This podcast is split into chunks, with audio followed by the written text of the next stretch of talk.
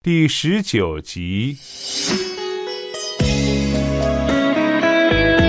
万小景劝宝莉在他屋里养伤，他说：“哎呀，说的难听一点，宝莉，你上厕所抹个身子都不好办呢。”李宝莉想了想，觉得回去的确也有问题，因为在家里，她又能指望谁能帮她呢？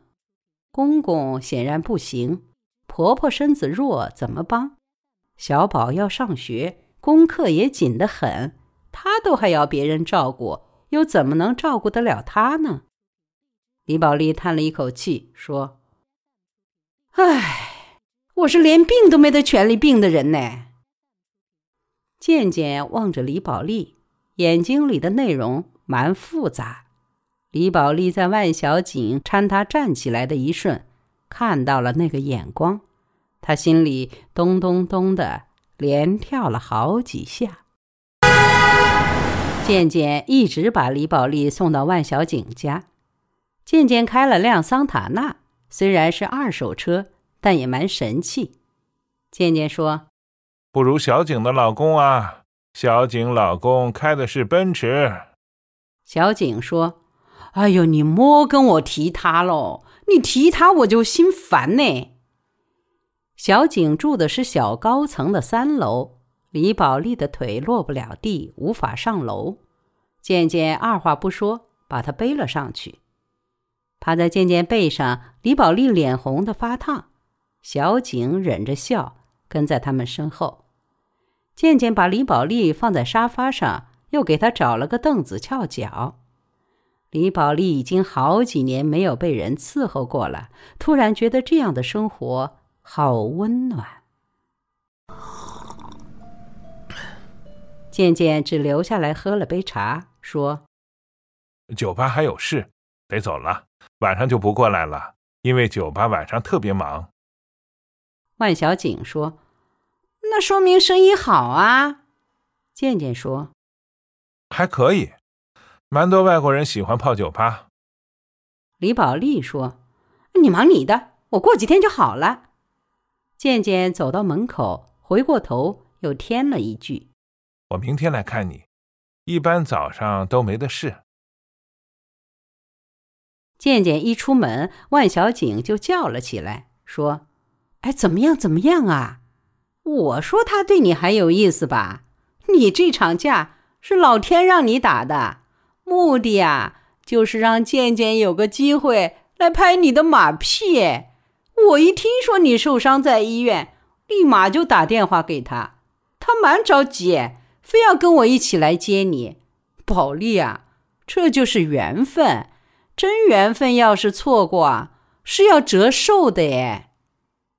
李宝莉笑了笑，没有像平常那样跟万小景顶嘴。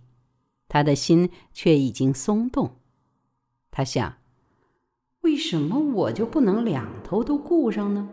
既照顾好家里的老小，又让自己有个着落。我白天可以去帮他照看酒吧，也可以每天像扁担一样带现钱回去交给婆婆。如果那边需要，晚上我还可以仍然住在那边。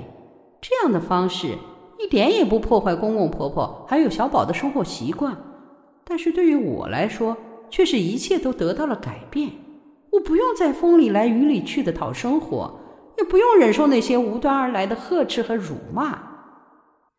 万小景说：“宝莉呀，人有蛮多种活法，你不必非要自己按一种方式去活的呀。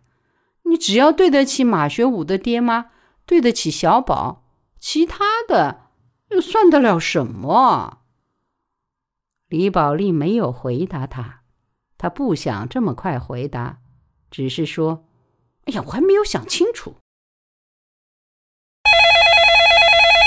李宝莉给家里打了个电话，接电话的是婆婆，说是公公给小宝买高考复习资料去了，要提前准备。现在的书都蛮贵，又说小宝的复读机蛮多杂音，影响听力。还要再买一个好一点的。李宝莉耐心的听婆婆说完，一一应承下来，最后才告诉婆婆，她被车撞了，伤了腿，动弹不得。这几天住在小景屋里。李宝莉不敢说打架的事，婆婆有点不相信，说：“哎，你该不是有别的事，编个伤来哄我们吧？”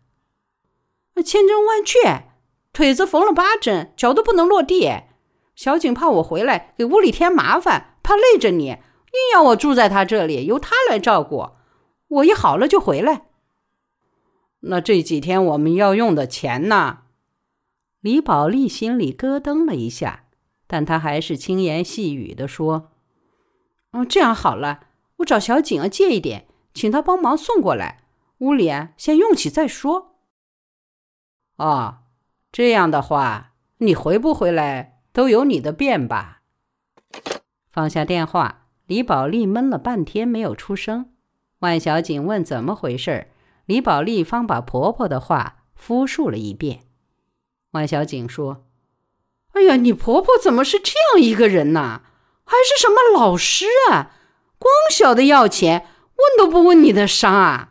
你不摸着心口想一想，这些年你是怎么付出的？”李宝莉心里也有些难过，但只一下，她就缓了过来。李宝莉说：“哎呀，算了，我尽到我的责任就行了。”李宝莉在万小景家一连睡了三天的懒觉。马学武死后这些年，除了过年，他几乎一天都没有休息过。他每天起床时都是在别人的半夜里，这次他大睡三天，仿佛要把缺失的睡眠一口气都补回来。吃过中饭，健健就会过来，用车载他去医院打针换药。回来后，李宝莉便歪在沙发上，跟万小景两个边看电视边聊天，有时候看一整个下午的韩剧。晚上，李宝莉天天都会打个电话回家，问问家里的情况。接电话的总是婆婆，婆婆总是用最简单的话语回答说：“没的事。”这天是周末，晚上又下起了雨。万小景闲得慌，约了几个人来他家打麻将。健健也来了，说：“今天酒吧人不多，我弟弟在那里帮忙，我乐得闲散一下。”李宝莉不会打麻将，健健说：“我也不喜欢打。”于是万小景和他的朋友在一边把麻将搓得哗啦哗啦响。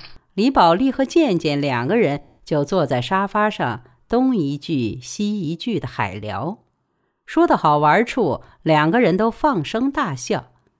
李宝莉的声音响亮，健健的也不差，两份笑加在一起，足以将麻将的哗啦声压住。一个麻友说：“呃，这两个人啊，真是天生的一对，连笑都蛮合拍子。”万小景说。是呀，他们一个没得老婆，一个没得老公，蛮好。不把他们捏到一起呀，真是对不起老天爷。李宝莉隐约听到小景的话，但她装作什么也没有听到。她不想破坏跟健健聊天的气氛，她已经好久没有这样快乐的跟人说话了。小宝闯进来的时候。李宝莉恰又听到了健健说了个什么段子，正放声大笑，突然就听到万小景说：“小宝，你怎么来了？”李宝莉大吃一惊，她试图从沙发上站起来，但她的腿不得力，没能站起。一边的健健伸手扶了一下，小宝径直冲到李宝莉面前，刚想说什么，却看到李宝莉旁边的健健，小宝迅速瞥了健健一眼。健健忙说：“这是你儿子，好帅的小伙子，在读高中。”小宝没有理健健，只是盯着李宝莉说：“奶奶病成那样，你不管，跑在这里玩的快活，你对不对得起我爸爸呀？”小宝浑身湿漉漉的，鞋上也全是泥水，显见得他是一路跑过来的。李宝莉急道。